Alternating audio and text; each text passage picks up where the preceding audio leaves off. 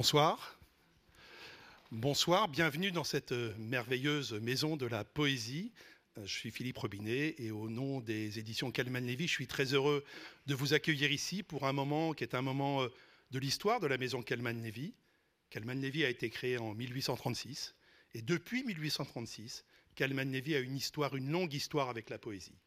Il y a quelques mois, nous avons fêté le bicentenaire de Charles Baudelaire, qui a confié à Michel Lévy l'édition définitive de ces fleurs du mal. Et d'ailleurs, le professeur euh, Brunel, qui est parmi nous ce soir, on a fait euh, beaucoup de textes et nous a permis de mieux comprendre cette histoire, l'histoire d'une maison d'édition et l'histoire de la poésie. Et c'est ce fil-là qu'on va continuer à tisser ce soir, parce que tout au long de notre histoire, tout au long de cette histoire, encore une fois, depuis 1836, il y a eu des poètes. Et il y a quelque temps, on vous en parlera tout à l'heure, on a eu une rencontre avec euh, Philippe Torreton.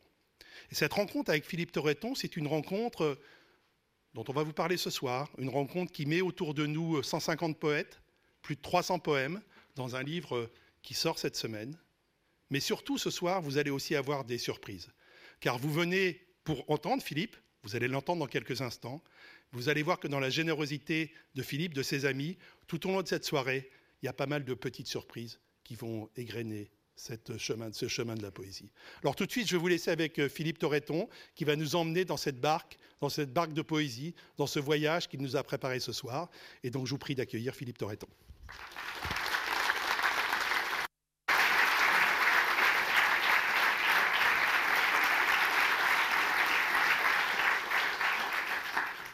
Bonsoir, merci d'être là. Ça me fait vraiment chaud au cœur. Et euh, je vous ai préparé un petit florilège. Euh, exprès, je ne vais pas dire, je ne vais pas annoncer les auteurs, les poètes et les poétesses. J'ai envie d'une voix commune et d'oreilles fraîches par rapport à ces textes. Mon cœur est si plein de joie qu'il trompe nature. Le frimac est-il pour moi? Blanche fleur, jaune, vermeille, plus il vente, plus il pleut, plus je suis heureux. Ma valeur grandit aussi, et mon chant s'épure. Mon cœur est tant amoureux, tant pris de joie douce, que gelée me semble fleur, et neige verdure. Je puis aller sans habit, nu dans ma chemise, car me garde pur amour de la froide bise. Mais est fou qui sans mesure passe la raison, j'ai donc souci de moi-même, dès lors que je prie d'amour vrai la toute belle, dont j'espère tout, car pour un pareil trésor, je donnerai Pise. Elle me refuse amitié, mais je garde foi, car d'elle au moins j'ai gagné la joie de la voir. Et tant d'aise est dans mon cœur, que séparé d'elle, je ne pense qu'au bonheur de la retrouver. Mon cœur est près d'amour, tout en sa présence. Mais hélas, mon corps est loin, bien loin d'elle, en France. Je garde bonne espérance, qui m'aide bien peu, car mon âme, hélas, balance comme nef en mer. Du souci qui me harcèle, comment m'abriter? La nuit venue, il me jette au bas de mon lit, j'endure plus de chagrin que Tristan l'amant qui souffrit mille tourments pour Iseult la blonde. Adieu, que ne suis-je oiseau? J'ouvrirai mes ailes et j'irai à travers nuit jusqu'à sa maison. Bonne dame si joyeuse, votre amant se meurt, mon cœur sera tôt fendu si mon mal s'obstine. Madame, je joins les mains, je vous prie d'amour. Beau corps aux fraîches couleurs, grand mal vous me faites. Mon messager va et court, dit à Dame belle que je souffre, à cause d'elle, le mal des martyrs.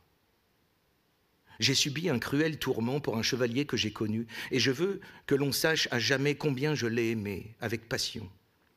Maintenant, je vois que je suis trahi, pour ne pas lui avoir donné mon amour, ce qui m'a valu bien des peines, au lit aussi bien que vêtu. J'aimerais bien tenir un soir mon chevalier nu entre mes bras. Lui s'en tiendrait pour ravi si je lui servais seulement d'oreiller. J'en suis en effet plus éprise que Floire de blanches fleurs. Je lui donne mon cœur et mon amour, mon esprit, mes yeux et ma vie. Ami cher, doux et bon, quand vous tiendrai-je en mon pouvoir, de manière à pouvoir coucher avec vous ce soir? Et vous donner un baiser d'amour. Sachez-le, j'aurais très envie de vous tenir au lieu de mon mari, à condition que vous m'ayez promis de faire tout ce que je voudrais. Quand je vois le temps se refroidir et geler, et les arbres se dépouiller et l'hiver s'installer, alors je veux me mettre à l'aise et me reposer près du brasier d'un bon feu, avec du vin clair, dans une maison chaude à cause du temps mauvais. Qu'il ne connaisse jamais de pardon celui qui n'aime pas son bien-être. Je ne veux pas chevaucher et aller mettre le feu, car je hais faire la guerre, et lever des cris, et enlever du bétail, et faire du brigandage. Voilà une bien folle occupation que de tout dévaster. Les barons s'y mettent à toute occasion, par suite de conseils déloyaux, ils suscitent guerre et conflit. Quand je suis près du brasier et que j'entends souffler le vent, et que je vois la broche toute chargée tourner sur le feu, et que l'on monte le bon vin du cellier, alors je veux boire et manger et me reposer près du feu de charbon. Si j'ai un chapon bien gras, je n'éprouve pas de démangeaison de partir à l'assaut d'un donjon. Que sont devenus mes amis qui m'étaient si intimes et si chers? Je les ai perdus. Ces amis m'ont maltraité, car jamais, tant que Dieu m'a assailli de tous côtés, je n'en vis un seul chez moi. Je crois que le vent les a dispersés. L'amitié est morte. Ce sont amis que vent emporte, et ils vantaient devant ma porte, aussi furent-ils emportés. Si bien que jamais personne ne me consola ni ne m'apporta un peu de son bien. Voici la leçon que j'en tire. Le peu qu'on a, un ami le prend, tandis qu'on se repent trop tard d'avoir dissipé sa fortune pour se faire des amis, car on ne les trouve pas décidés à vous aider, en tout ou en partie. Pour vivre en joyeuse vie, j'ai mis mon cœur en aimer, le meilleur qu'on puisse trouver. S'il n'est fait point de folie, nul ne m'en doit blâmer. Pour vivre en joyeuse vie, j'ai mis mon cœur en aimer.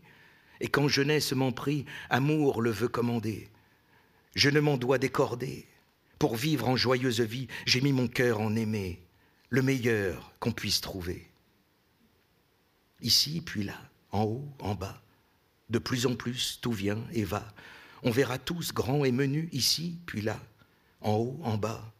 Les temps déjà sont révolus, les neufs venus, et là, et là, ici, puis là. Je vis, je meurs, je me brûle et me noie. J'ai chaud extrême en endurant froidure. Ma vie m'est est trop molle et trop dure. J'ai grands ennuis entremêlés de joie. Tout à coup je ris et je larmoie. Et en plaisir main grief, tourment j'endure. Mon bien s'en va et à jamais il dure. Tout en un coup je sèche et je verdois. Ainsi amour inconstamment me mène, et quand je pense avoir plus de douleur, sans y penser, je me trouve hors de peine. Puis, quand je crois ma joie être certaine et être en haut de mon désiré heure, il me remet en mon premier malheur. Pourquoi pour mon malheur eus-je l'œil si léger? Pourquoi le sens si prompt et l'esprit si fragile que de voir, que d'aimer et que de m'engager à servir un bel œil d'un labeur inutile? Pour avoir vu, je meurs, mais d'une mort subtile qui renaît d'elle-même et ne fait que changer. Pour aimer, je me vois tous les jours outragé, et servant, je languis en ma prison servile. L'œil, le sens et l'esprit trop prompt, trop clair, trop vif, m'a trompé, m'a séduit, m'a fait être captif d'un attrait, d'un propos, d'un amoureux cordage. Pour avoir vu, aimé et servi son bel œil, l'ardeur, l'amour, les fers me mènent au cercueil.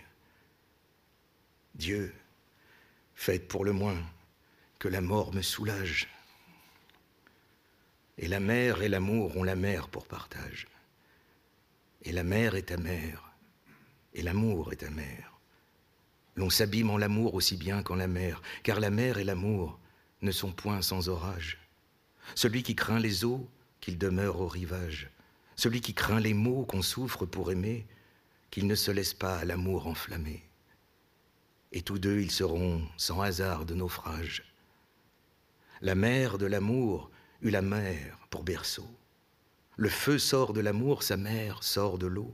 Mais l'eau contre ce feu ne peut fournir des armes. Si l'eau pouvait éteindre un brasier amoureux, ton amour qui me brûle est si fort douloureux que j'eusse éteint son feu. de la mer de mes larmes. La vie est un instant, il faut en profiter.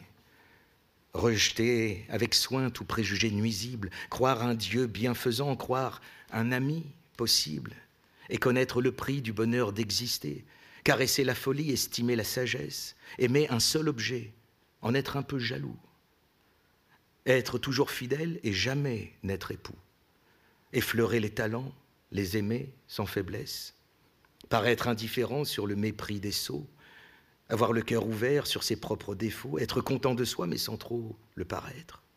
Enfin, se croire heureux, c'est le moyen de l'être. Voici trois ans qu'est morte ma grand-mère, la bonne femme. Et quand on l'enterra, parents, amis, tout le monde pleura d'une douleur euh, bien vraie et bien amère. Pour moi, j'irai dans la maison, surpris plus que chagrin. Et comme j'étais proche de son cercueil, quelqu'un me fit reproche de voir cela sans larmes et sans cris douleur bruyante et bien vite passée.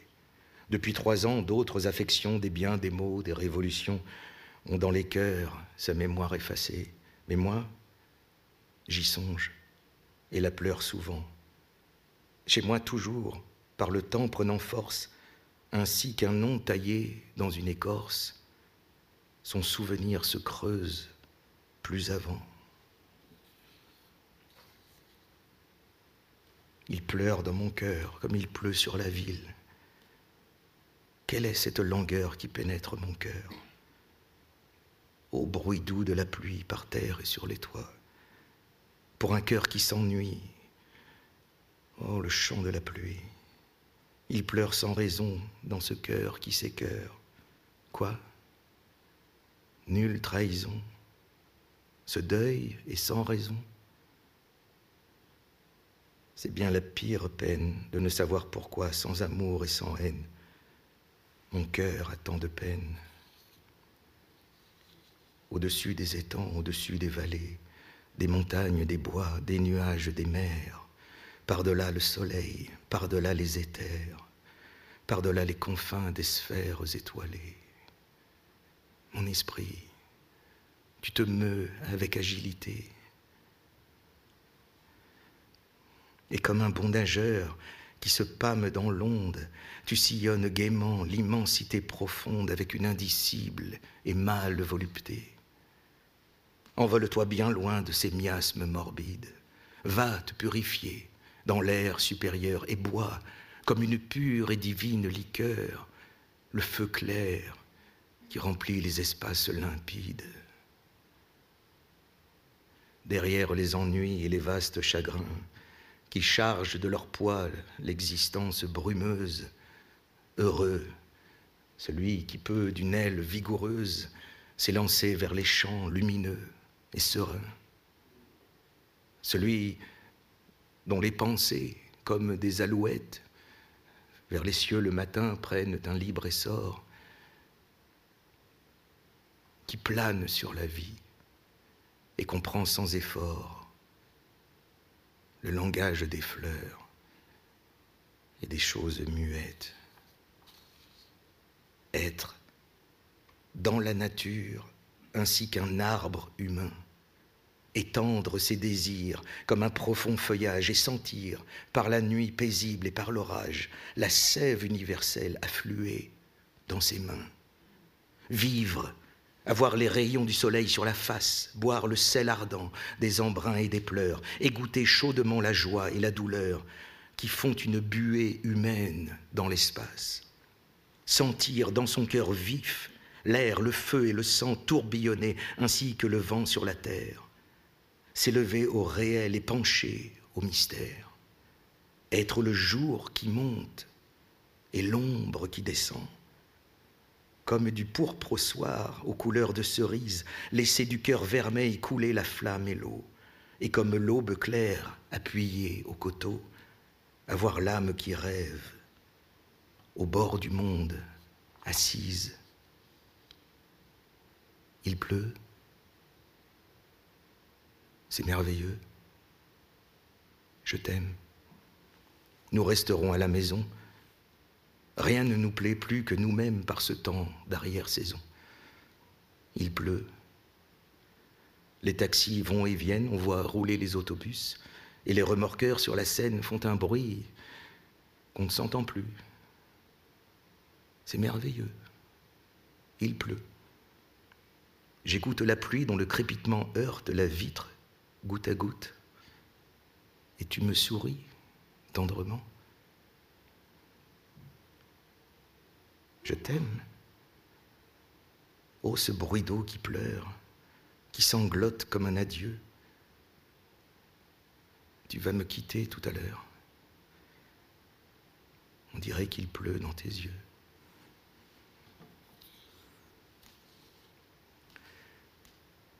Sur le chemin de la mort, ma mère rencontra une grande banquise. Elle voulut parler. Il était déjà tard. Une grande banquise douate. Elle nous regarda, mon frère et moi, et puis elle pleura. Nous lui dîmes, mensonge vraiment absurde, que nous comprenions bien. Elle eut alors ce si gracieux sourire de toute jeune fille, qui était vraiment elle. Un si joli sourire, presque espiègle. Ensuite, elle fut prise dans l'opaque.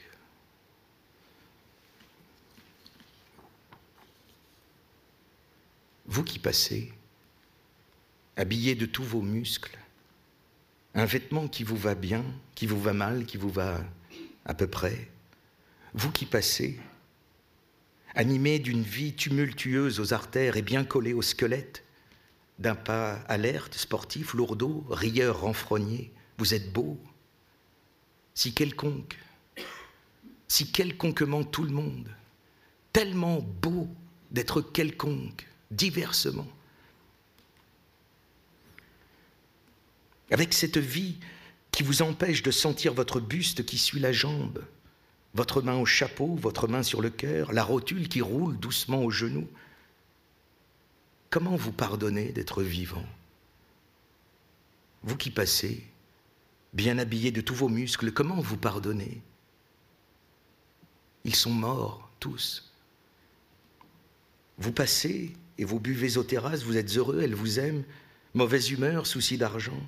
Comment Comment vous pardonnez d'être vivant? Comment, comment vous ferez-vous pardonner par ceux-là qui sont morts pour que vous passiez, bien habillés de tous vos muscles, que vous buviez aux terrasses, que vous soyez plus jeune chaque printemps? Je vous en supplie, faites quelque chose. Apprenez un pas, une danse, quelque chose qui vous justifie qui vous donne le droit d'être habillé de votre peau, de votre poil. Apprenez à marcher et à rire. Parce que c'est trop bête à la fin, que tant soit mort, et que vous viviez sans rien faire de votre vie.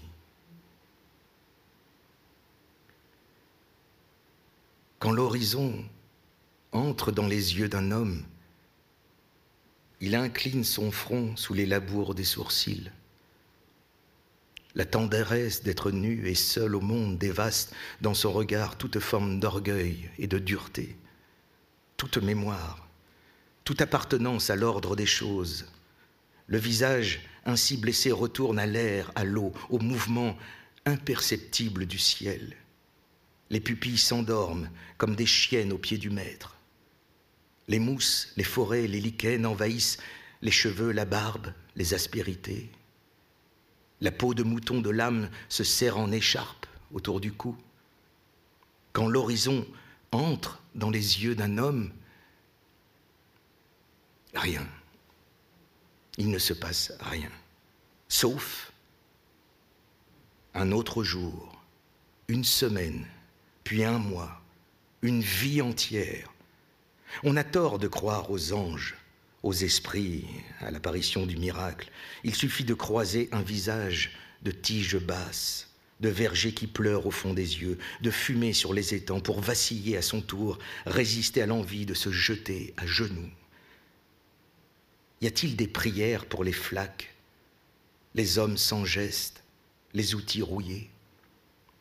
Je prends ce visage pour moi, je le supplie de m'accueillir. Il me répond tout entier. Les mots qu'il prononce dans son silence portent le regard que je raconte ici. Merci.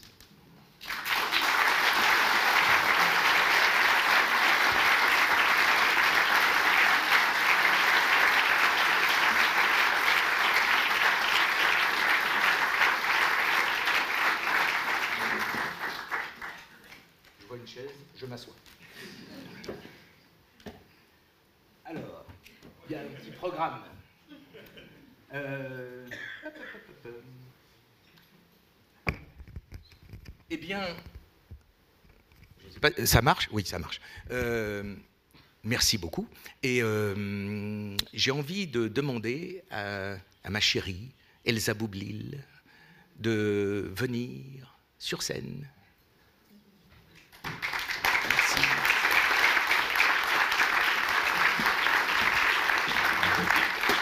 D'abord? Ok. Je ne savais pas que c'était moi. Bonsoir. Euh, je vais vous lire. Euh, j'ai passé derrière euh, Philippe, c'est pas facile, mais je vais le faire quand même. Je vais vous lire Mon enfance de Barbara. J'ai eu tort. Je suis revenue dans cette ville, au loin, perdue où j'avais passé mon enfance. J'ai eu tort. J'ai voulu revoir le coteau où glissait le soir bleu et gris, ombre de silence et j'ai retrouvé comme avant, longtemps après, le coteau, l'arbre se dressant comme au passé. J'ai marché, les tempes brûlantes, croyant étouffer sous mes pas les voix du passé qui nous hantent, et reviennent sonner le glas. Et je me suis couchée sous l'arbre, et c'était les mêmes odeurs, et j'ai laissé couler mes pleurs, mes pleurs. J'ai mis mon dos nu à l'écorce, l'arbre m'a redonné des forces, tout comme au temps de mon enfance. Et longtemps, j'ai fermé les yeux. Je crois que j'ai prié un peu, je retrouvais mon innocence. Avant que le soir ne se pose, j'ai voulu voir la maison fleurie sous les roses. J'ai voulu voir le jardin où nos cris d'enfants jaillissaient comme source claire. Jean-Claude et Régine, et puis Jean, tout redevenait comme hier le parfum lourd des sauges rouges, les dahlias fauves dans l'allée, le puits, tout. J'ai tout retrouvé. Hélas. la guerre nous avait jetés là. D'autres furent moins heureux, je crois, au temps joli de leur enfance. La guerre nous avait jetés là, nous vivions comme hors la loi, et j'aimais cela quand j'y pense. Ô mes printemps, ô mes soleils, ô mes folles années perdues, ô mes quinze ans, ô mes merveilles, que j'ai mal d'être revenu. Ô les noix fraîches de septembre et l'odeur des murs écrasés, c'est fou, tout. J'ai tout retrouvé, hélas. Il ne, faut jamais revenir, au temps caché des souvenirs du temps béni de son enfance, car parmi tous les souvenirs, ceux de l'enfance, ce sont les pires, ceux de l'enfance nous déchirent. Ô ma très chérie, ô ma mère, où êtes-vous donc aujourd'hui? Vous dormez au chaud de la terre, et moi je suis venue ici pour y retrouver votre rire, vos colères et votre jeunesse. Je suis seule avec ma détresse. Hélas, pourquoi suis-je donc revenue? Et seule, au détour de ces rues, j'ai froid, j'ai peur, le soir se penche. Pourquoi suis-je venue ici, où mon passé me crucifie? Elle dort jamais, mon enfance.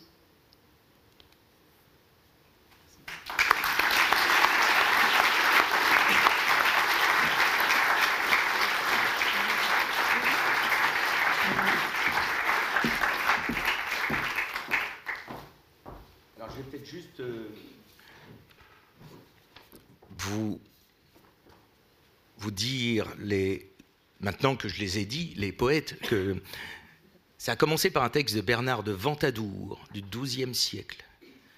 Ensuite, nous avions Béatrice de Die, XIIe siècle également. Ensuite, Colin Musset, XIIIe siècle. Rutebeuf, le texte sur les amis. Agnès de Navarre, pour vivre en joyeuse vie, XIVe siècle. Charles d'Orléans, XVe siècle, ici, puis là, en haut, en bas, etc. Louise Labbé, je vis, je meurs, je me brûle et me noie. XVIe siècle. Étienne Durand. Je vais m'y arrêter un petit peu parce que quand, pendant cette année entière à faire cette, cette anthologie, j'ai découvert évidemment plein de poètes, vous imaginez bien, et Étienne Durand, j'ai appris qu'il a eu le malheur d'écrire un texte pas très sympathique sur Louis XIII. Alors on l'a démembré vivant, brûlé avec ses livres, en place publique à 35 ans. Voilà, Étienne Durand. Quand il dit Pourquoi pour mon malheur eus-je l'œil si léger? Pierre de Marbeuf, et la mer et l'amour, etc. Ensuite, Élisabeth Guibert, XVIIIe siècle. La vie est un instant, il faut en profiter, etc. J'ai pris ce texte de Gérard de Nerval, La grand-mère. Je trouvais tellement tout simple et émouvant. Paul Verlaine, évidemment. Ensuite, Il pleure dans mon cœur comme il pleut sur la ville. Charles Baudelaire, Élévation. Anna de Noailles, La vie profonde, être dans la nature ainsi qu'un arbre humain. Ensuite, Francis Carco, Il pleut, c'est merveilleux, je t'aime. Henri Michaud, le poème sur sa mère, sur le chemin de la mort. Charlotte Delbo, vous qui passez bien habillé de tous vos muscles. Et j'ai terminé par un texte de Dominique Sampiero, qui est là avec nous ce soir et que je salue. L'horizon entre les yeux d'un homme. Voilà, merci pour eux.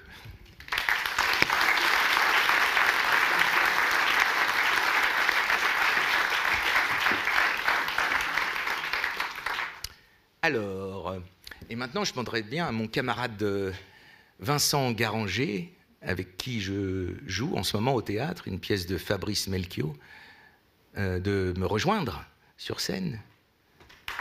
Merci.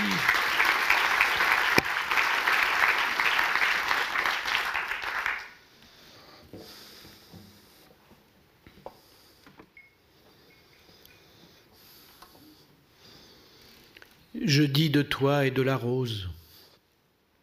Mes poèmes sont évidents. Je dis toujours la même chose. La vie, l'amour, la mort, le temps. Prenant les phrases toutes faites, les vérités de tous les jours. Je ne suis ni ange ni bête, mais je me répète toujours.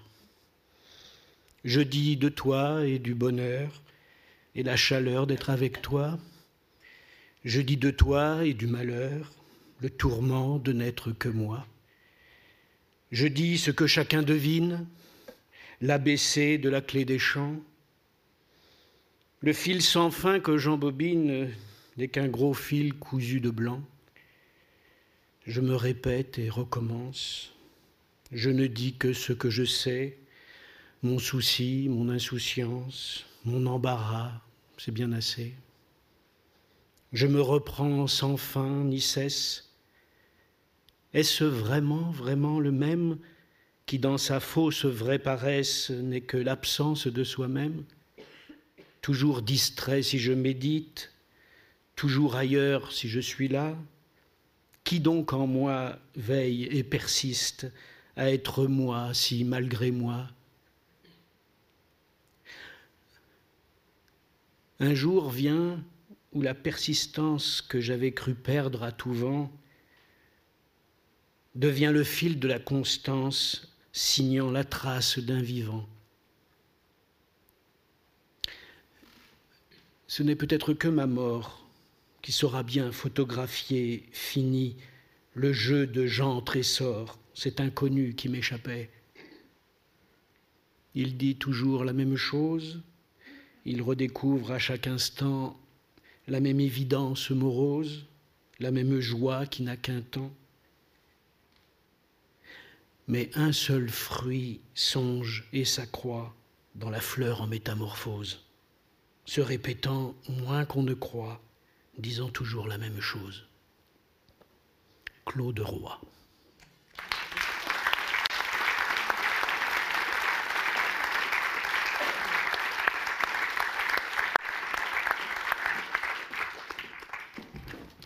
Et maintenant, nous accueillons Sophie Joubert. Bonsoir. Bonsoir à toutes et à tous. Et merci Philippe Torreton et merci à Elsa Boublil et Vincent Garanger pour cette première euh, traversée de cette anthologie de, la poésie française que vous publiez aux éditions Kahneman Lévy. Le livre vient tout juste de, sortir euh, cette semaine.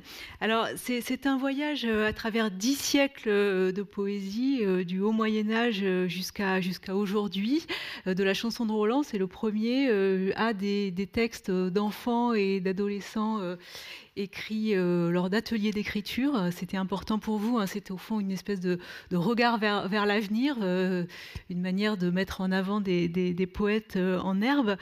Et au fond, vous nous offrez votre subjectivité comme un cadeau à partager. Ce, livre est très beau parce qu'il est très généreux, je trouve, parce qu'il n'est pas intimidant, parce qu'on a envie, regardez, je l'ai corné, c'est vraiment ce qu'on a envie de faire. C'est bon signe, on a envie de, l'emmener partout. Et puis, euh, vous nous faites découvrir euh, énormément d'auteurs ou même énormément de, textes euh, peu connus, de textes connus. Et ce que je trouve absolument formidable, je le disais tout à l'heure à votre éditeur, euh, c'est que les femmes sont très présentes. Hein. Souvent dans, les anthologies de, poésie, euh, euh, les femmes sont, un, peu, reléguées, invisibilisées, comme on, comme on dit aujourd'hui. C'était vraiment l'une des envies de départ de faire la, part belle aux poétesses? Enfin, c'était, c'est, venu comme une évidence. C'était pas un cahier des charges avec ça écrit dans le marbre, mais mais c'était tellement flagrant à travers toutes les anthologies que j'ai pu avoir entre les mains depuis toujours, depuis l'enfance jusqu'à maintenant. Alors ça s'est un peu condensé maintenant dès que j'ai su que je travaillais là-dessus. Mais, euh, mais oui, la, part des, femmes dans les anthologies est, euh, ridicule. Ou alors il faut acheter une anthologie de la poésie féminine. Et là, là c'est du 100%. Mais, euh, et encore, c'est du 100%, mais qui va pas très loin, qui n'explore pas tout. Et or, bah, à travers tous les siècles, les femmes ont écrit, ont écrit sur l'amour, ont écrit sur la condition féminine. Euh, il y a des textes qui revendiquent euh, une place plus importante, où on se moque de l'homme qui, lui, a le droit d'écrire, alors que la femme, c'est au mieux un pinstant, voilà, un petit défouloir comme ça, de boudoir. Mais ce n'est pas sérieux de la poésie féminine. Euh, et et je la trouve, ben voilà, comme, euh, comme chez les hommes. Euh, il y a tout, mais il y a des belles choses. Et, et je trouvais ça tellement injuste, quoi, que, mais c'est vrai dans la musique aussi, chez les femmes compositrices, etc. Enfin, le, les siècles ont effacé. Ou alors on en garde toujours les mêmes. Alors c'est Louise Labbé, c'est mais c'est jamais c'est jamais exhaustif. Moi j'ai voulu le rendre un peu plus exhaustif. On peut mieux faire encore, hein, mais mais j'ai j'ai été les, chercher, et pas très loin, hein, elles sont là. Il faut juste aller les trouver euh, dans les livres, euh, sur Internet, partout, et puis euh, on voit des... Le, Moyen Âge a été, a été une période, enfin j'aime pas cette appellation Moyen Âge, parce que ça, pourrait vouloir dire qu'il y a des âges supérieurs, et là c'était moyen, mais il non, il s'est passé plein de trucs, tout le temps, comme à toutes les époques d'ailleurs, et mais euh, ça, il y avait énormément de, de, de, de trouvères, de, des femmes qui écrivaient, qui chantaient. La poésie était chantée. Et euh, il y a une, foule de textes magnifiques, mmh. magnifiques. Euh, vous le disiez à l'instant, vous avez travaillé pendant une année euh, sur, euh, sur, ce recueil. comment avez-vous procédé? Est-ce qu'une lecture en entraînait une autre? Est-ce que vous aviez une, méthode de travail? C'est exactement ça. Non, aucune méthode de travail.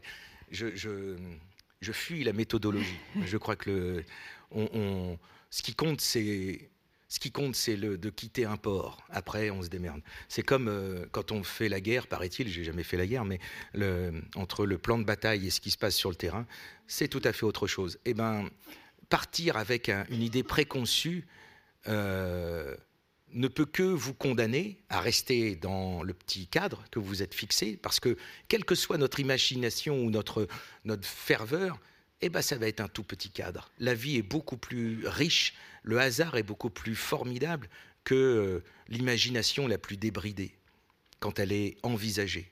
Et, euh, et, je crois à ça beaucoup, que comme quand on écrit un roman, le style vient d'un désordre, vient d'un, d'un bah, je fais ce que je peux. Mm. Et puis on s'aperçoit qu'à un moment donné, quelque chose s'ordonne. Mais je fuis, moi, les, les choses trop, trop annoncé, trop réfléchi, trop pensé, trop. Euh, j'aime bien dans la poésie, même la poésie la plus compliquée, la moins accessible, oui. Euh, comment dire, pointer du doigt l'échappement, là où le poète, homme ou femme, s'est fait avoir. Voilà. Il je suis sûr que euh, aux saisons, au château, il l'a subi autant que nous. mais qu'est-ce qu'il veut dire avec ça? Ben, Lui aussi, je pense qu'il il sait dire Rimbaud. Ben, je pense qu'il y a des choses comme ça qui, lui sont venues, dont sait où. Mais, euh, et il a ordonné après. Il a, il a emboîté, il a imbriqué. Mais je crois à ces jaillissements-là. Donc, pas d'ordre, pas de méthode, juste une envie farouche de, de me jeter là-dedans. Et. Euh, et puis de faire feu de tout bois. Et effectivement, comme vous le disiez, ben, une lecture en entraîne une autre, un nom, on se dit tiens, c'est qui ça? Et puis hop, on va voir. Et, euh, et puis après, bah, c'est euh, commander, commander des livres qui arrivaient toutes les semaines, et puis les ouvrir, et puis les lire. Donc c'est un. Et les dire presque un peu honte de dire que c'est un travail. Ce n'est pas un travail. Enfin, si, quand même. Mais euh, je regarde vers mon éditeur. Mais c'est, c'est joyeux. Vous vous rendez compte Passer toute une année à lire de la poésie et à faire euh, dire bon bah ça non ça peut-être ça je sais pas on va voir. Et euh, puis après de, se dire tiens ça ça fait écho à ça. Et puis voilà comme je disais tout à l'heure un petit ordre s'installe alors après il m'est venu souvent euh, j'ai vu qu'il y en avait pas mal qui rendaient hommage à, Hugo. Alors je me suis dit tiens eh ben, on va les mettre tous ces hommages à Hugo comme ça.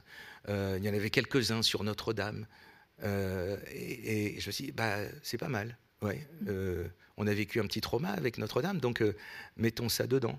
Des choses comme ça qui me sont venues, des petites thématiques, mais qui ne, qui ne courent pas tout le livre, mais qui, toute l'anthologie. Mais voilà, des petits clins d'œil comme ça qui sont. Mm. Et j'ai voulu que ce soit libre, pas, comment dire, déjà, bah, tous les poèmes qui sont dedans, c'est parce que je les ai lus, je les ai aimés, ou je leur trouvais une pertinence, euh, en tout cas. Et euh, donc, bah, déjà, je trouve que c'est il y a assez de moi là-dedans, et j'avais pas envie de guider les yeux et l'âme du lecteur en disant j'ai aimé ça parce que nanana nanana. C'est moi j'ai souffert de ça, j'ai pas envie de faire souffrir les autres de ça. C'est-à-dire que le, je pense que je dis ça alors que j'ai écrit une introduction, mais c'est une introduction qui donne, enfin qui j'espère donne envie de lire. Mais, mais le, c'est pas une, introduction explicative, mais je trouve que toutes les préfaces devraient être des postfaces. En fait, il faut que laissez-nous libres avec les auteurs. Et après, si je comprends pas, je vais aller voir en fin de livre ou sur internet ou demander lever la main si je suis dans une classe et qu'il y a un prof en face de moi. Mais laissez-nous libres Laissez-nous pas comprendre. Laissez-nous patauger avec ça. Et, et, ce qui me plaît dans les premiers retours, c'est ça, c'est qu'il y a une sorte de, lisibilité comme ça. On n'est pas guidé. Et euh, ce que j'aurais pu, euh, certains poètes euh, m'accompagnent depuis longtemps, pas tous, mais, mais, mais, un certain nombre. J'aurais pu écrire deux, trois bafouilles, mais d'abord, pourquoi dire en moins bien ce qui a été écrit par des spécialistes, parfois vachement bien et puis euh, j'avais pas envie de les paraphraser. Euh, et puis surtout, bah, si c'est là, c'est que j'aime, donc euh, pourquoi le redire Est-ce que quand, quand, vous découvrez un poème, vous éprouvez tout de suite le besoin de le dire? Mais je crois que la voix haute, comme dit, je crois, Suzanne Julliard, c'est l'aboutissement de la poésie. La poésie qui reste dans un livre, c'est déjà un bon bout de chemin, mais c'est pas la fin du chemin. La fin du chemin, c'est ce qui se passe ce soir, la voix haute. C'est pour ça que je conseille, dans mon introduction, de, les dire à voix haute, pour soi, et puis après, quand on se sent un petit peu à l'aise pour les autres. Même si c'est euh, un extrait, un, vers, une expression, de dire, tiens, écoute ça. C'est ça la poésie, c'est vraiment ça. C'est le, stade final et c'est fait pour ça. Et pendant des siècles, ça a été ça. La poésie, bah, avant Gutenberg, déjà, c'était un peu pénible d'écrire un bouquin. Euh, c'était, ça coûtait cher. Il fallait avoir plein de moines. Et euh, donc, euh, donc finalement, bah, on l'a chanté. On allait de château en château et puis on, et on chantait. Enfin, on l'a. C'était une voix parlée, parfois, c'était chanté. Enfin, les enregistrements sont moyens, donc on n'a pas vraiment de, de preuves de tout ça. Mais en tout cas, c'était euh, c'était accompagné et euh, c'était rythmé. Et euh, je pense qu'il devait y avoir, comme il y a d'ailleurs dans, dans certains peuples, où finalement la, le, ton n'est pas important. Souvent, c'était la scansion. C'était la scansion qui comptait plus que la, la, façon dont on rythme le texte était plus importante. L'interprétation, je crois que c'est venu beaucoup plus tard au fil des siècles, il me semble. Mais bon. Et, euh, mais oui, bien sûr, j'ai lu tout ça à voix haute. Tout ce qu'il y a là-dedans, je l'ai lu à voix haute. Et euh, euh, je crois 72 heures avant de le rendre, pour qu'il soit imprimé, j'étais à Annemasse avec mon camarade Vincent Garanger, on jouait la pièce Ladzi. Et bon, la ville aide beaucoup à rester à l'hôtel, donc j'étais j'étais dans ma chambre, j'avais du boulot, et j'ai lu tout, tout toute l'anthologie à voix haute, pour être sûr, pour, me dire. Et, alors ça fait le mec qui vend son truc, mais, c'est un roman en fait. C'est un roman, c'est une histoire que je ne pouvais pas prévoir du tout. Mais euh, qu'est-ce que c'est beau C'est pour ça que j'ai voulu faire ce petit extrait comme ça, sans dire les auteurs, parce que, parce que je crois que c'est nous tous qui parlons dans chacun. et c'est nous tous. Et c'est ça que j'ai voulu dire avec cette anthologie. Ça nous appartient. Et c'est pour ça que j'ai voulu terminer par des, des poèmes écrits en atelier d'écriture avec des, avec des enfants. C'est pas pour euh, assurer une génération de poètes. Tous ceux qu'on fait ça, on fait de la merde après. Mais euh, c'est juste pour, euh, c'est pour dire que ça nous appartient. Et, que la poésie n'est pas, n'est pas la propriété d'un d'un collège, comme on disait il y a quelques siècles, d'une école ou d'un bagage intellectuel. Non, pas du tout.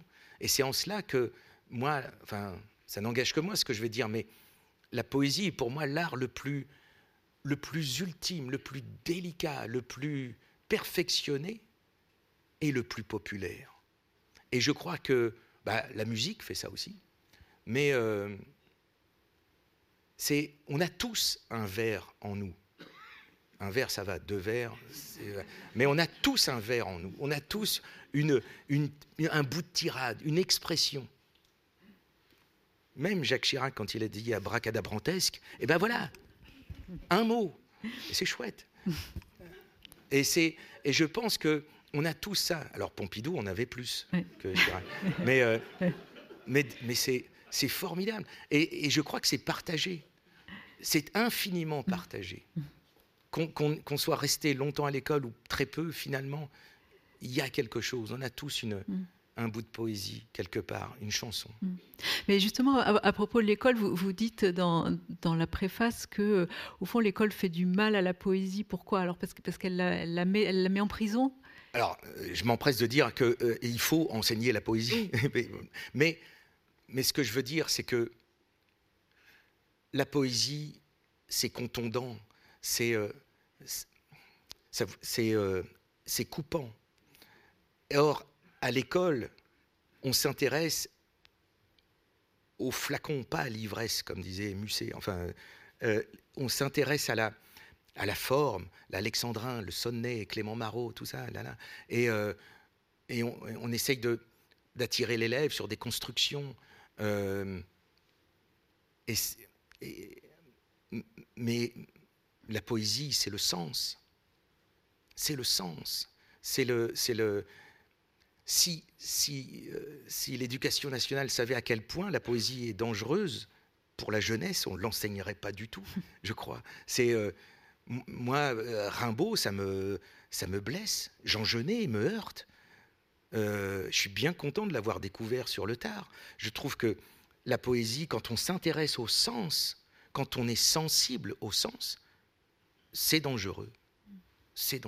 Or, on fait de la poésie euh, un objet d'étude, donc euh, en général une note. On demande à l'élève de réciter, ce qui est le pire mot. On récite pas la poésie, on l'a dit. Ça ne se récite pas, c'est pas, euh, comment dire, le mot ne me vient pas, mais c'est pas une, sorte de prière comme c'est pas un truc qu'il faut psalmodier comme ça, c'est pas une, elle se dit, donc on s'intéresse au sens. Moi, j'ai, fait deux ans là un atelier en classe de CM2, donc euh, ils ont 9-10 ans, euh, et on travaillait euh, François Cheng, on, on travaillait Paul Éluard, on travaillait Shakespeare, on travaillait Corneille et je donnais à chacun un petit bout pour leur dire que c'est pas une performance d'apprentissage euh, et de capacité à, se mettre comme ça un long texte dans la tête, c'est juste dis-le-moi, ce petit bout de phrase-là, dis-le-moi, dis-le-moi, à moi. Pour pointer du doigt avec l'élève que la poésie, comme la littérature, ce ne sont pas des supports académique. C'est pas euh, Victor Hugo a pas écrire pour euh, a pas écrit tout ça pour que ça devienne des dictées pour les élèves. Ce sont des gens qui ont envie de dire quelque chose à quelqu'un. J'ai envie de dire quelque chose à quelqu'un. Toute littérature est une est un message dans une bouteille. Et, ça, je le crois. Et quand on quand on, on met le doigt dessus avec l'élève, ah, là, tout d'un coup, ça, quelque chose jaillit. Et on, et on parle du sens et pas de la forme. Moi, c'est ça que je regrette. Et c'est la note aussi. C'est horrible, euh, y, compris même une, très bonne note, mais c'est un 19 sur 20 en poésie, ça veut rien dire. un 2 sur 20, j'ai eu 2 sur 20 en poésie. Ah bah disons, euh, bah oui. Mais c'est tellement bête. C'est tellement bête. Alors que la dire, s'amuser, en écrire, faire venir des poètes dans la classe, oui, bien sûr que oui, ça oui. Mm. mais pas en faire un objet de sanction mm. qui va compter dans la note finale et la moyenne et peut-être mm. euh, voilà. Non, ça non. C'est ça que je voulais dire. Donc ça veut dire que, pour vous, votre amour de la poésie n'est pas né sur les bancs de l'école? Eh bien, paradoxalement, si, mais grâce à un, pas de côté, euh, grâce à un, prof de français euh, en classe de 5e qui, qui s'appelait Monsieur Désir et, et qui avait un club théâtre. Et comme j'étais très timide, et le mot est faible, bah, il a conseillé à mes parents de m'inscrire à ce club théâtre. Donc, euh, comme tout ce que disaient les professeurs était parole d'évangile, le mercredi suivant, j'étais euh, euh, en train de faire du théâtre. Et je n'avais rien demandé à personne. Mais, et tout de suite, ça m'a plu. Mais j'étais très timide. Donc, j'ai mis au moins un an avant d'oser aller sur scène. Et je ne savais pas ce qui me plaisait. Euh, mais ça m'a plu. C'est un peu comme, euh, je crois que c'est Jean Cocteau qui disait, il paraît que la poésie est inutile, mais je ne sais pas à quoi. Mais, euh, mais j'en suis sûr que ça l'est. Et c'était pareil. Je, ah, ça me plaisait, mais qu'est-ce qui me plaît là-dedans? Je ne sais pas. Mais ça me plaisait. Alors maintenant, j'ai une petite théorie là-dessus, mais, mais, mais c'est... J'aimais bien d'abord ce frottage humain-là, d'être avec des grandes troisièmes euh, le prof qui est plus tout à fait un prof, qui n'est pas encore un copain, mais qui est un petit machin entre les deux, un chaînon manquant entre l'amitié et le professorat et tout. Et euh, déjà, ça aide à mieux aimer l'école, et puis, puis on entend les mots. Et quand on est nul en orthographe, comme je l'étais, quand j'avais zéro tout le temps, du coup, bah, c'était très difficile d'écrire. Euh, donc, donc on réduit son vocabulaire. On, on dit, bon, bah, ce mot-là, je le connais, donc je vais le mettre. Oui, mais je l'ai déjà mis avant. Ah oui, bon, bah, je vais le remettre alors. Euh, parce qu'on a peu de mots. Donc, euh, on ne s'aventure pas. Et là, tout d'un coup, l'oralité, ça vous donne des mots. Alors, évidemment, on peut se faire avoir au moment des liaisons, mais euh, ça, c'est terrible. Mais, il suffit de regarder après sur le papier. Mais on s'en sort. Et là, tout d'un coup, l'oralité m'a fait venir à l'écriture. Voilà. Donc, oui, c'est par l'école, mais une école un peu, voilà, un pas de côté de l'école. Et le mercredi après-midi, c'est le mercredi après-midi qui m'a fait aimer l'école, en fait. C'est voilà. Mais quel est le, plaisir spécifique de, dire de la poésie par rapport à, jouer un texte de théâtre? Ah, C'est une bonne question. Euh, ce qui, c'est un peu comme, euh, pour moi, la poésie, c'est de, l'huile essentielle de sens. Au théâtre, je vais devoir parler, parler, parler longtemps avant que vous soyez en accord avec moi, avant que vous compreniez l'histoire, avant que vous soyez embarqué. Souvent, voilà, il y, a un temps. C'est rare qu'une pièce commence comme ça dès les premiers mots. ah, ah on est ébloui. Ah, merci. Non, c'est euh, il y a les fameuses scènes d'introduction dans le théâtre classique, tout ça, où on expose, d'exposition, pas d'introduction, où on, expose l'intrigue, etc., etc. Et en général, ça commence à secouer un peu vers la fin de l'acte 2, voire le début de l'acte 3. D'ailleurs, Tartuffe intervient, il a tout compris, il intervient à l'acte 3 directement, il laisse les autres parler de lui pendant deux actes. Et, euh, c'est long. La poésie, c'est immédiat. Parfois, alors pas forcément totalement immédiat, mais c'est tellement condensé. C'est pour ça que je j'utilisais cette image d'huile essentielle. C'est tellement resserré, c'est tellement une, une sorte de vigilance, de regard, de, sensibilité à l'égard des autres et du monde que bah, dès les premiers mots, quelque chose sonne, même quand c'est pas joli. Parce que la poésie, c'est pas la quête du joli du tout. Euh, c'est le joli est une possibilité, mais c'est pas une, fin en soi. Et euh, mais ça, tout de suite, il y a quelque chose qui peut claquer très vite.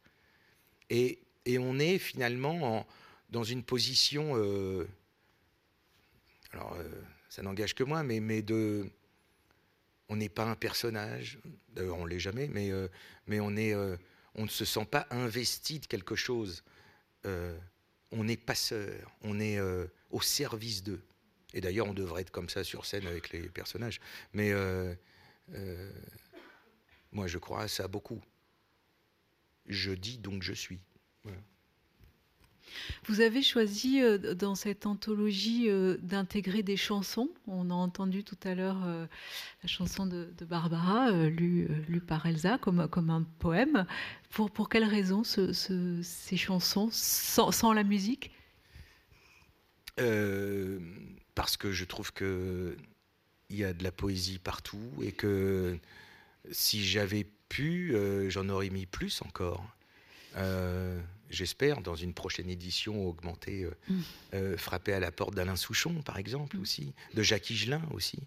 quand vous lisez Champagne, cette chanson d'Higelin, La nuit promet d'être belle, car voici qu'au fond du ciel apparaît la lune rousse, etc.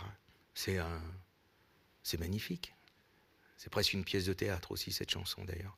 Mais et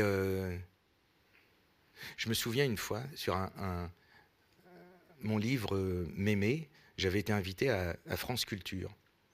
Et j'ai mis en, citation quatre petits vers de. Son nom va m'échapper. Hein? Gérard Lenormand, merci. Dites-moi ce qui m'entraîne, dites-moi d'où vient le vent, où s'en vont ceux que l'on aime, dites-moi ce qui m'attend. Et euh, la personne qui m'interviewait fait euh, Ah, vous avez mis euh, Gérard Lenormand J'ai dit Oui. bah, quand même, Gérard Lenormand. J'ai dit Oui, et? Bah, Gérard Lenormand. J'ai dit Mais vous, vous, trouvez ça joli ou pas? Oh, Bah, oui, oui. Bah, alors, voilà, c'est tout. Il faut se décontracter. Et, et vous prenez ça, moi, c'est beau j'ai envie de dire, même pas à presque quelques mots près, mais euh, oui, il y a, des sonorités de Verlaine là-dedans. Enfin, c'est, euh, il y a une simplicité des choses. Si on prend que ça, paf, il y, a une pureté, il y a une clarté. quand, Souchon dit la vie c'est du théâtre et des souvenirs, et nous sommes opiniâtres à ne pas vouloir mourir, ben, c'est extraordinaire ça. Et, et voilà, amusez-vous à lire. D'ailleurs, j'ai failli le sélectionner, mais c'est chez Jean là de Brel. Vous le lisez. Oh, mais c'est à lire, à lire à haute voix, bien sûr. Hein. C'est merveilleux. Orly, c'est euh, extraordinaire. Moustaki aussi. Mais c'est voilà, c'est pour eux. C'est ne nous laissons pas euh, brider notre envie, notre joie à, s'ingurgiter de la poésie parce que des personnes auraient dit que bah, ça, ça en est, ça, ça en est mm. pas, ça c'est. Non, non, non. Et peut-être que euh, dans mes choix, euh, certains vont dire bah, moi, je n'aurais pas mis. Eh bien, tant mieux. Eh ben, euh, c'est, mais ne, ne, nous bridons pas. soyons ouverts, soyons volontaires et, et soyons purs. purs de, de, cette force qu'on peut avoir en disant c'est à moi, la poésie est à moi. Et si j'ai envie de trouver ça beau, ben je trouve ça beau et je vous emmerde. Et c'est comme ça. Et c'est ça.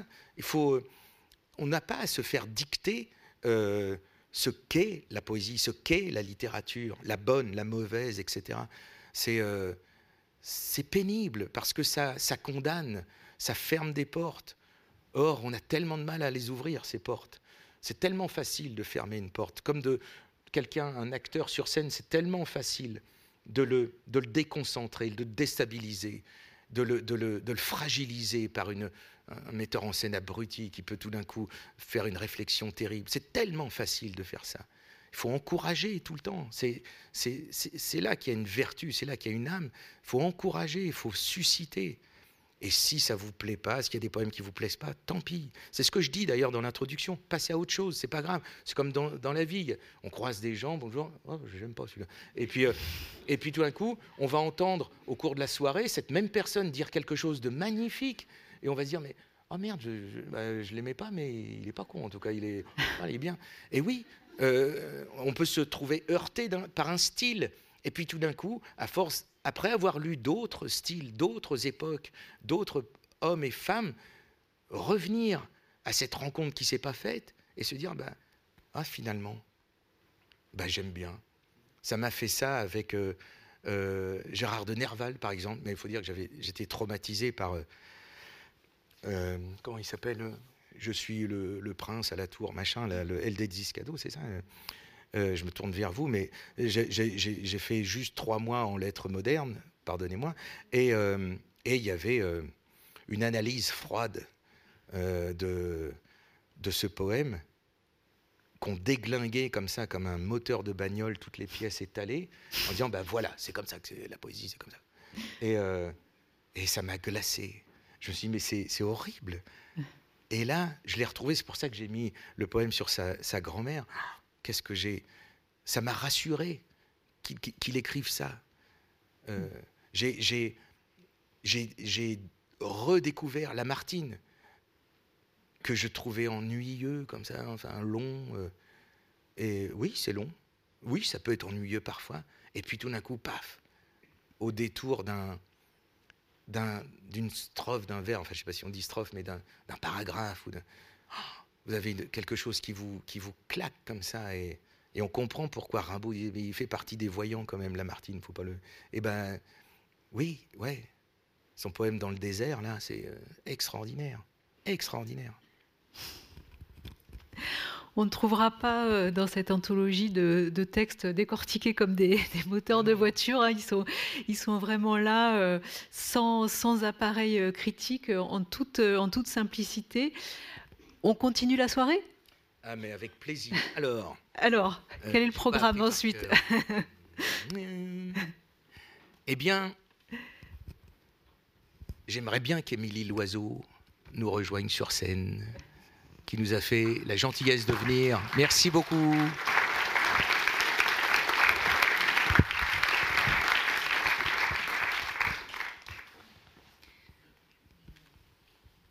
Qu'il y avait un piano, alors du coup je me suis dit que j'allais lire au piano. Puis peut-être que j'en ferai un truc après du piano, je sais pas. Alors moi j'ai choisi de lire, et, merci Philippe de cette invitation qui me fait tant plaisir. J'ai choisi de lire euh, Aimé Césaire sur mon, Pour expliquer un peu sur mon dernier disque, il y a un petit fil rouge qui s'est déroulé comme ça autour des, autour des volcans. Et, ce petit fil rouge, il se trouve que ce, texte, à un moment donné, est passé. Enfin, le fil rouge est passé par ce texte, voilà. Et, qu'il a inspiré des choses. Euh, dorsal bossal. Il y a des volcans qui se meurent. Il y a des volcans qui demeurent. Il y a des volcans qui ne sont là que pour le vent. Il y a des volcans fous. Il y a des volcans ivres à la dérive. Il y a des volcans qui vivent en meute et patrouillent. Il y a des volcans dont la gueule émerge de temps en temps, véritable chien de la mer. Il y a des volcans qui se voilent la face, toujours dans les nuages. Il y a des volcans vautrés comme des rhinocéros fatigués dont on peut palper la poche galactique. Il y a des volcans pieux qui élèvent des monuments à la gloire des peuples disparus. Il y a des volcans vigilants. Des volcans qui aboient, montant la garde au seuil du crâle des peuples endormis. Il y a des volcans fantasques qui apparaissent et disparaissent. Ce sont jeux lémuriens il ne faut pas oublier ceux qui ne sont pas les moindres. Les volcans qu'aucune dorsale n'a jamais repérés et dont de nuit les rancunes se construisent. Il y a des volcans dont l'embouchure est à la mesure exacte de l'antique déchirure. La force de regarder demain les baisers des météorites, le féroce dépoitraillement des volcans à partir de jeux d'aigles, la poussée des sous-continents arc-boutés, eux aussi, aux passions sous-marines, la montagne qui descend ses cavalcades à grands galops de roches contagieuses. Ma parole, capturant des colères, Soleils à calculer mon être natif, natal, cyclope, violet des cyclones, n'importe l'insolent tison, si l'ex-eau a brûlé la nuit, épuisé d'un doute à renaître. La force de regarder demain.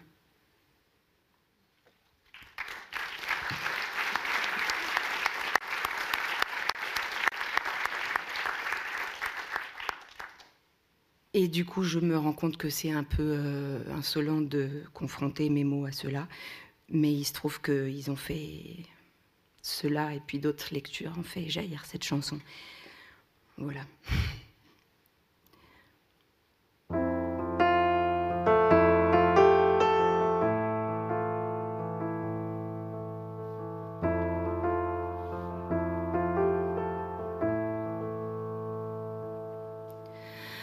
Danser sur un volcan, jouait sans souci.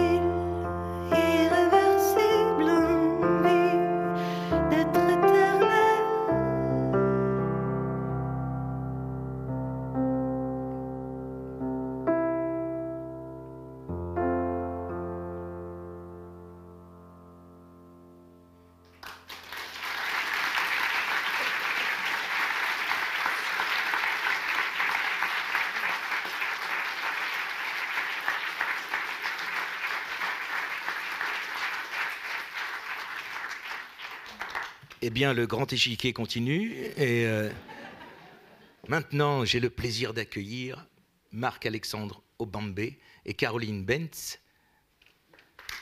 Merci beaucoup.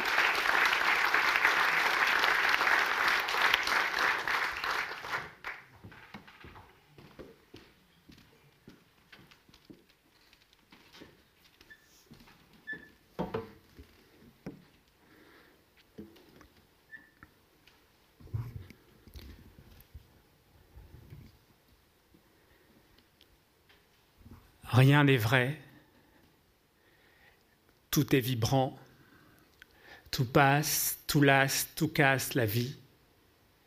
Ne suffit pas pour arriver à toucher le fond du silence, clarté qui fonde. Rien n'est dur, rien ne dure, tout passe, tout lasse, tout casse la vie. La vie ne suffit pas pour arriver à toucher du doigt sa vérité nue, clarté qui tremble. Rien n'est vrai, tout est vibrant. Tout passe, tout lasse, tout casse, la vie ne suffit pas, rien n'est dur, rien ne dure, et pourtant.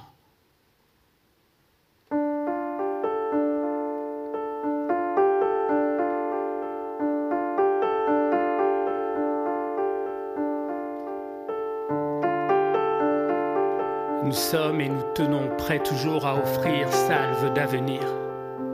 Nous sommes et nous tenons, malgré bleu à l'âme, vague de mots, rêve à l'eau, nous sommes et nous tenons en nous-mêmes, debout, debout, debout.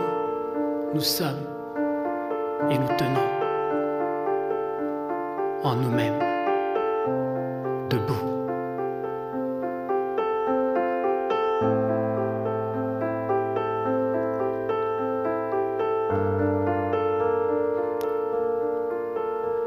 Que restera-t-il de nos rêves?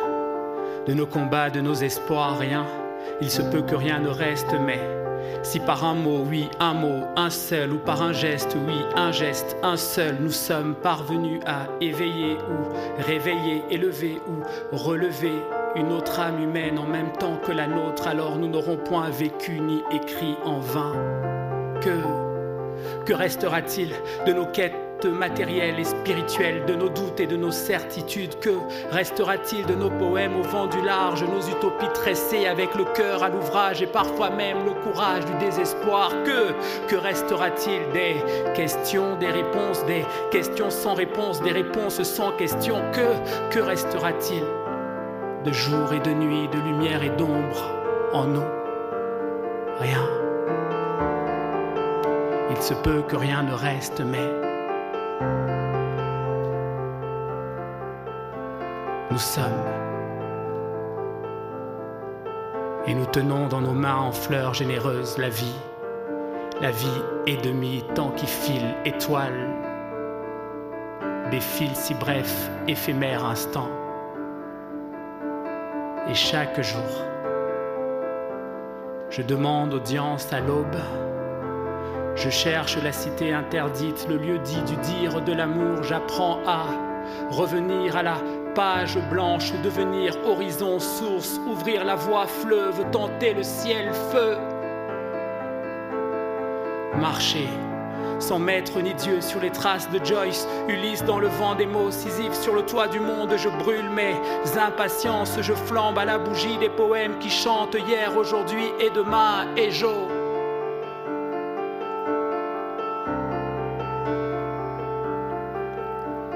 je flambe à la bougie des poèmes qui chantent hier, aujourd'hui et demain et jour. Je flambe à la bougie.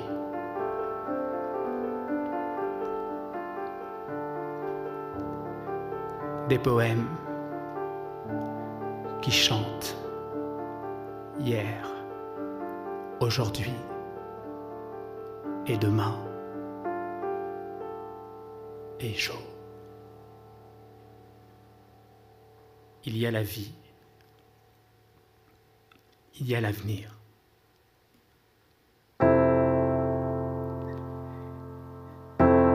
Il y a le ciel, les oiseaux et l'amour, l'horizon, le soleil et la mer. Il y a les rêves et les poèmes à ne pas trahir.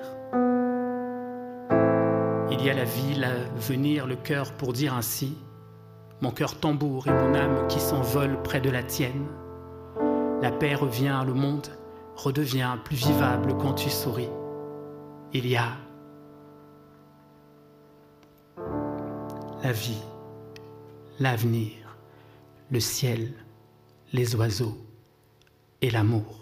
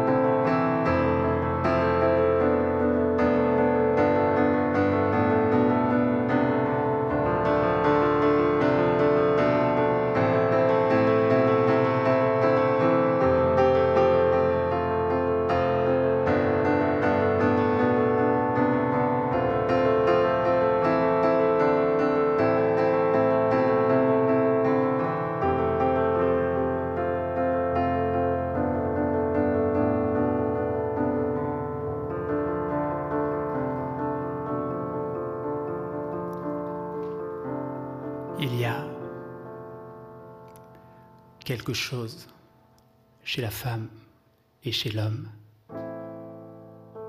une vacuité sidérale, une forme de vide abyssal,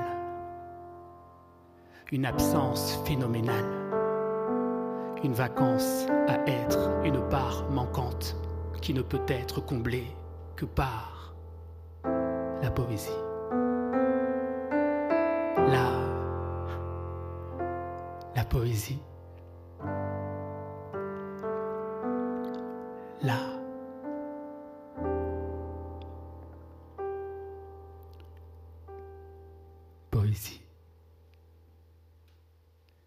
Merci.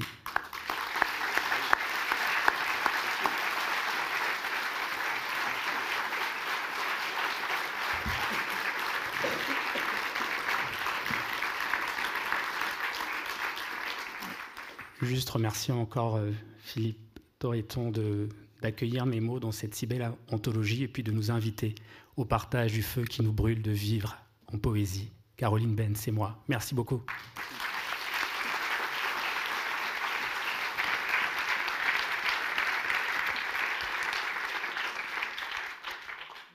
Maintenant, j'aimerais bien que Charles-Élie Couture puisse nous rejoindre.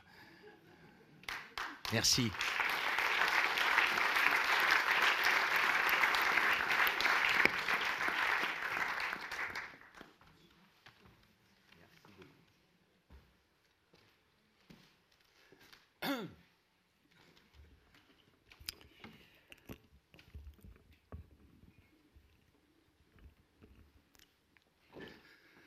Il se trouve que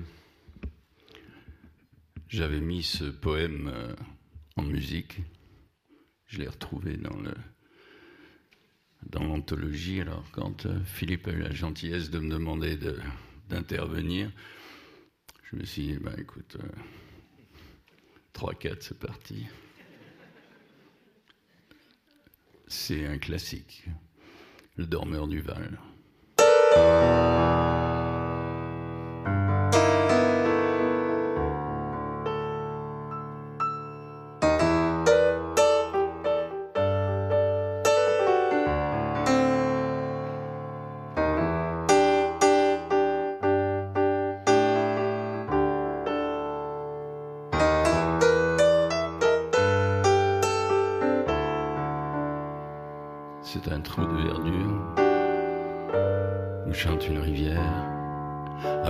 follement aux airs des haillons d'argent, où le soleil de la montagne fière, lui,